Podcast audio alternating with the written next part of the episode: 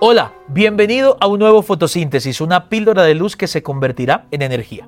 Quiero que ores conmigo esta mañana. Señor, gracias. Bendito eres tú, Señor. Damos gracias porque tú alumbras nuestros días con tu palabra y porque extiendes un día más de favor y de gracia para nosotros. Recibimos todo lo que viene hoy en acción de gracias y declaramos que tú eres nuestro Dios, nuestro Señor y nuestro Salvador. En el nombre poderoso de Jesús. Amén y amén. Bienvenidos a un nuevo episodio de fotosíntesis en nuestra serie El perfil de Dios. Estamos desarrollando los últimos atributos de, Dios en la categoría de los comunicables, lo que hace a Dios Dios pero que Él nos pide que nosotros también los desarrollemos. Y hoy va uno de los más importantes en el carácter de Dios, pero de los más difíciles para nosotros los hombres. Y es que Dios es justo. Dios es justo. Si Dios fuera injusto no sería Dios. La Biblia dice que en Dios no hay injusticia. Es decir, que todo lo que Dios hace, decide y determina nace de su naturaleza justa y por lo tanto es correcto, aunque para mí no lo sea. Mira lo que dice la palabra eh, en, el Salmo 11, verso 7. Pues el Señor es justo, es justo. Pero ahora dice, Él ama la justicia. No solamente Él es justo en su naturaleza, sino que su naturaleza lo hace amar todo lo que es correcto, todo lo que es justo. Y ahora dice el, final del Salmo, los rectos o los justos contemplarán su rostro. ¿Qué significa que Dios sea justo? Es que Dios tiene la capacidad de juzgarlo todo de la manera correcta. En Dios no hay un juicio equivocado. Él no pesa mal, Él no balancea mal, Él no valora mal. Todo lo que Dios valora, decide y determina es justo porque nace de su naturaleza de justicia. Ahora, esto es interesante lo que te voy a explicar. Eso significa que gracias a Dios, Él no nos juzga igual a todos, sino que Él juzga a cada uno de acuerdo a lo que cada uno ha recibido, tiene y es capaz. Esto, esto te lo quiero explicar de esta manera.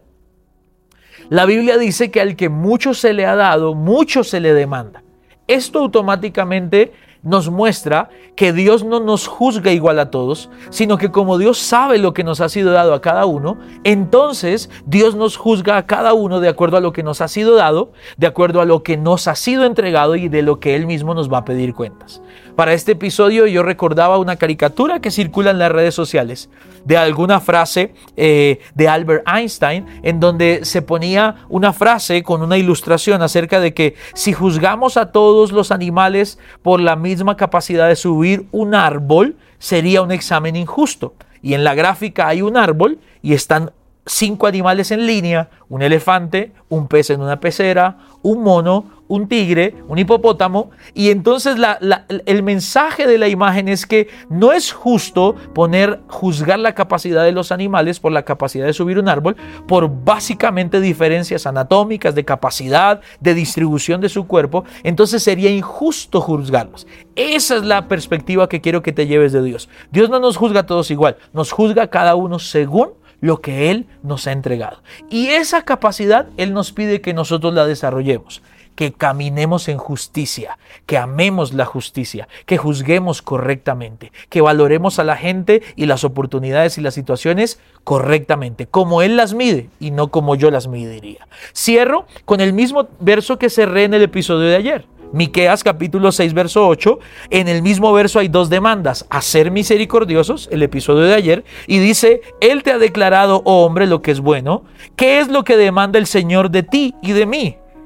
Solo practicar la justicia. Y ahí apareció nuestro episodio de hoy. Amar la misericordia, el de ayer, y andar humildemente con tu Dios. Así que el reto del día de hoy no solamente es extender misericordia, sino, Señor, ayúdanos a calibrar nuestra balanza y a ejercer justicia, a valorar correctamente. Este fue el reto de hoy en nuestra píldora. Te espero esta noche a las 7 de la noche en nuestro episodio final de Mayordomía. Ha sido una serie de una bendición increíble. Hoy, este, este miércoles, esta noche, vamos a tener nuestro episodio cierre, episodio final de nuestra serie Mayordomía. No quiero que te lo pierdas. Y mañana nos vemos en un nuevo fotosíntesis.